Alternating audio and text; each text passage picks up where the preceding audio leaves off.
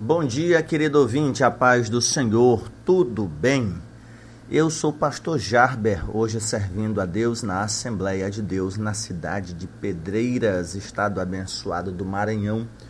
E chego até você através de uma lista de transmissão, através do Spotify, através da rádio digital Voz de Adorador, na capital piauiense Teresina, ou através de alguma pessoa que já recebeu essa ministração, esse devocional de hoje, e enviou ao grupo da família ou a você de forma específica.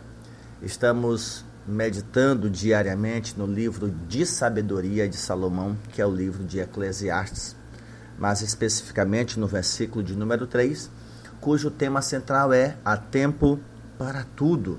E para hoje nós temos o versículo de número 7, há tempo de rasgar e tempo de costurar, tempo de estar calado e tempo de falar. É uma passagem bem conhecida e nem sempre bem aplicada. Dizer que há tempo de rasgar né, pode significar qualquer coisa, mas nós não, nós não podemos olhar a, essa primeira cláusula, essa primeira parte do versículo, sem considerar a segunda. Nós estamos trabalhando o paralelismo, onde uma sentença faz sentido a outra. Então, nós podemos aplicar essa expressão a tempo de rasgar a qualquer coisa na vida.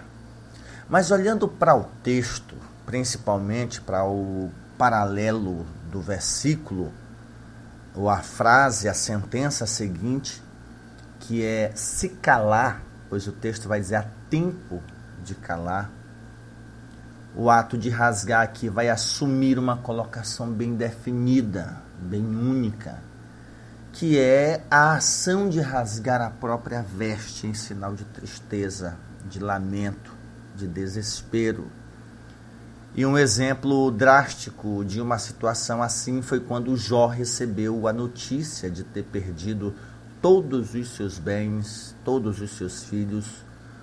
O livro de Jó, no capítulo 1, versículo 20, diz: Então Jó se levantou, rasgou o seu manto, rapou a cabeça lançou-se em terra e adorou.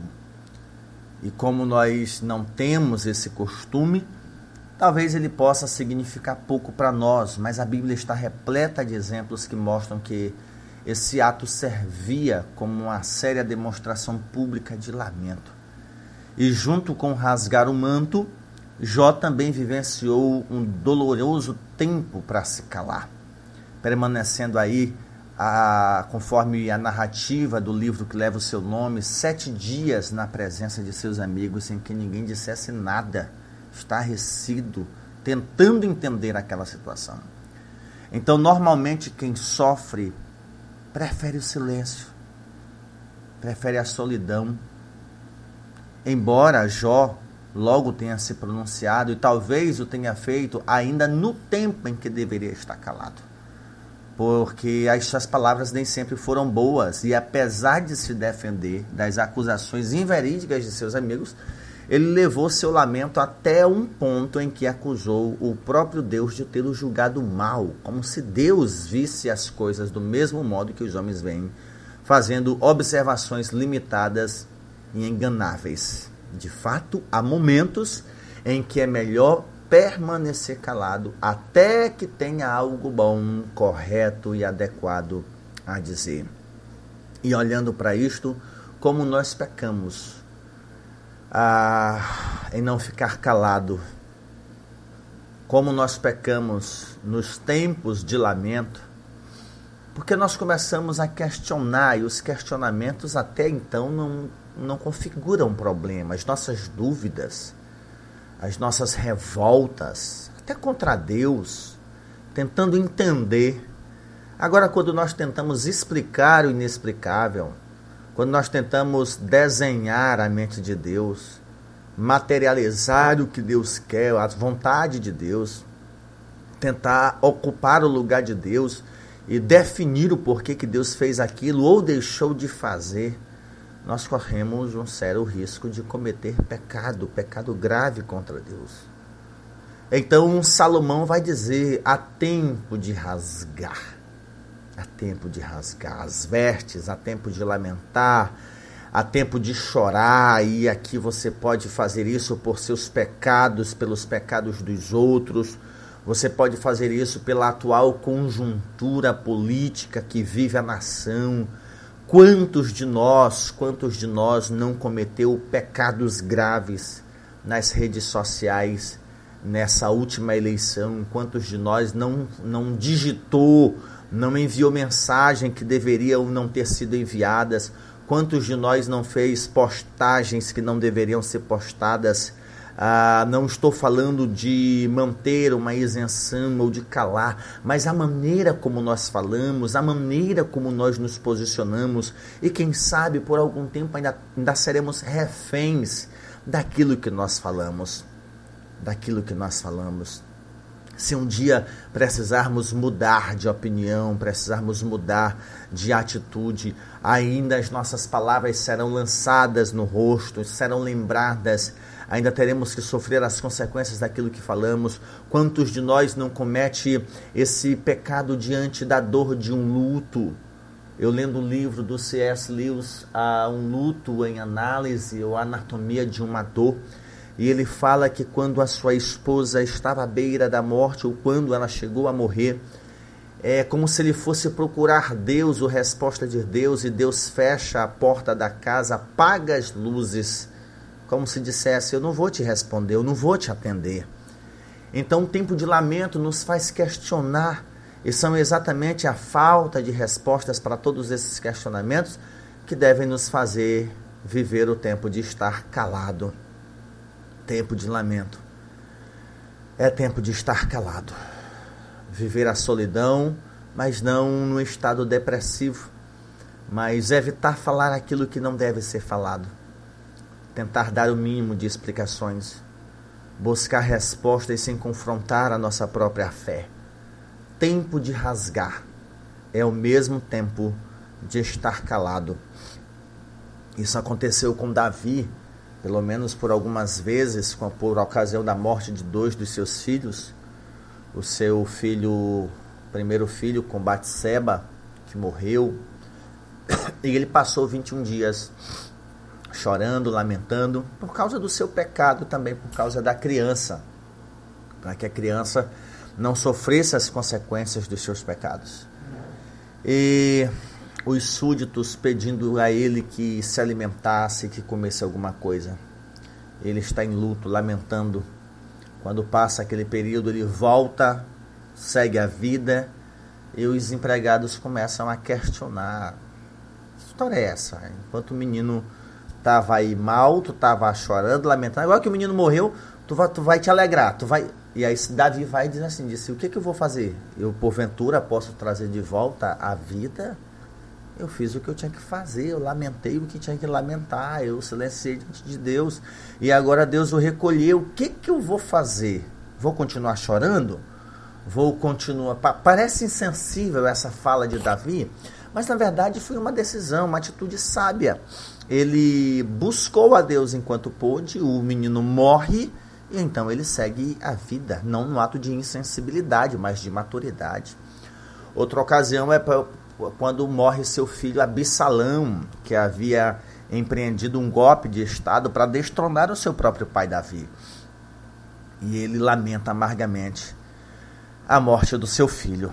Então, querido ouvinte, essa passagem a tempo de rasgar está associada a rasgar as vestes ou lamentar por circunstâncias que devem nos fazer parar, pensar, refletir, para que depois possamos sair dessa dor mesmo com as cicatrizes, mas com lições aprendidas. Nós pecamos muito quando estamos em sofrimento.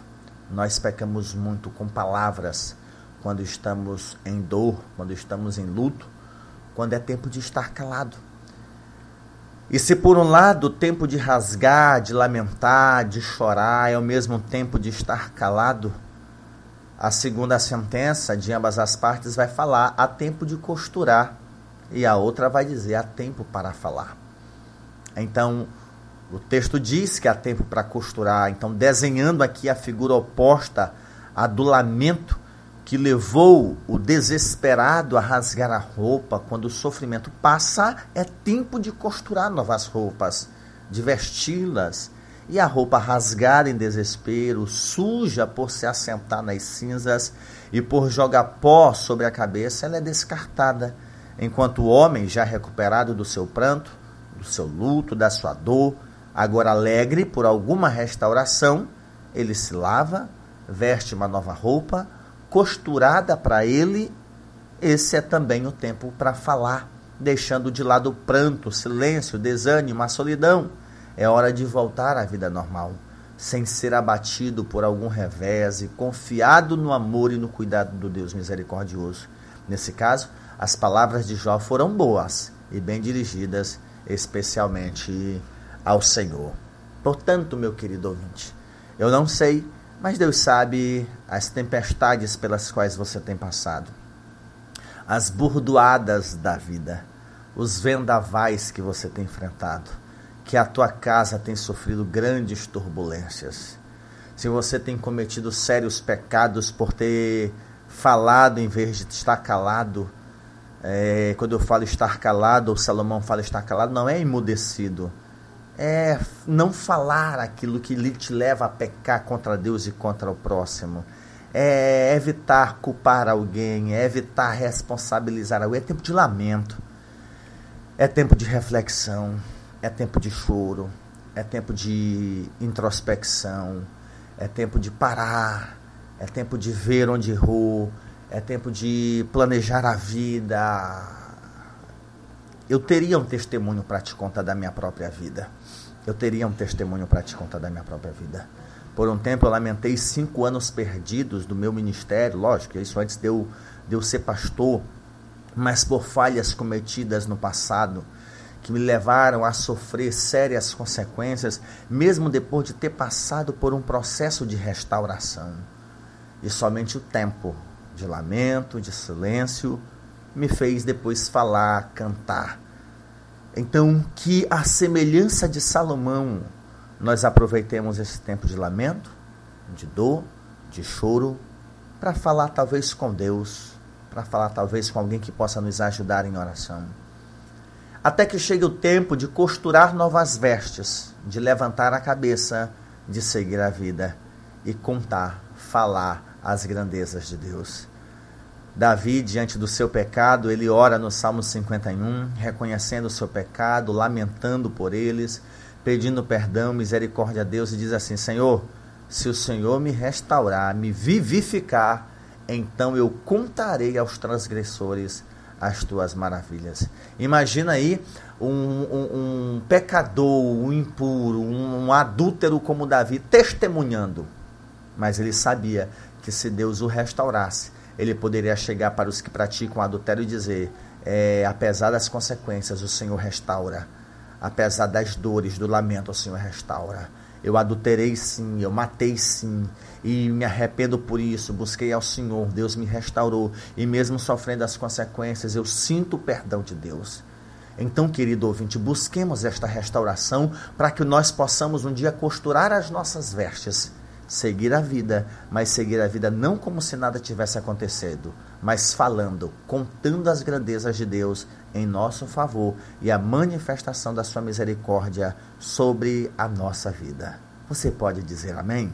Pai bendito, Pai santo, graças eu te dou pela oportunidade que nos dá, Senhor, de meditarmos na tua santa palavra.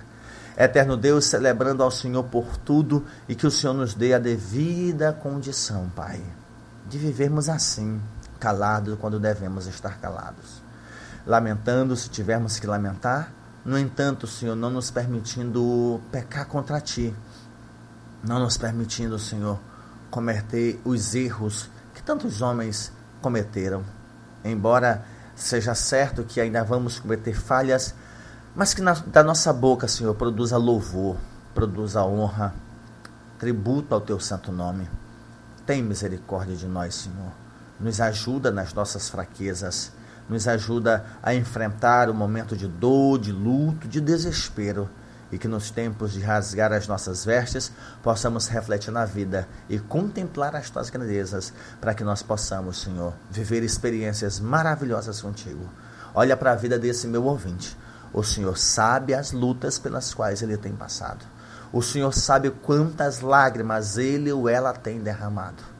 A vida tem sido dura e talvez tenha pensado que o Senhor tenha sido injusto, mas está aí, Senhor, servindo a Ti embora não entendendo, embora não compreendendo. Fortalece, meu Deus, no nome de Jesus, esse homem, essa mulher, para enfrentar as lutas, receber força do céu, até que chegue o tempo de costurar novas vestes e viver falando, contando das maravilhas que o Senhor fez na vida dela. No nome de Jesus. Amém. Que Deus te abençoe, meu querido ouvinte. Que a paz do Senhor reine em teu coração no nome de Jesus. Amém.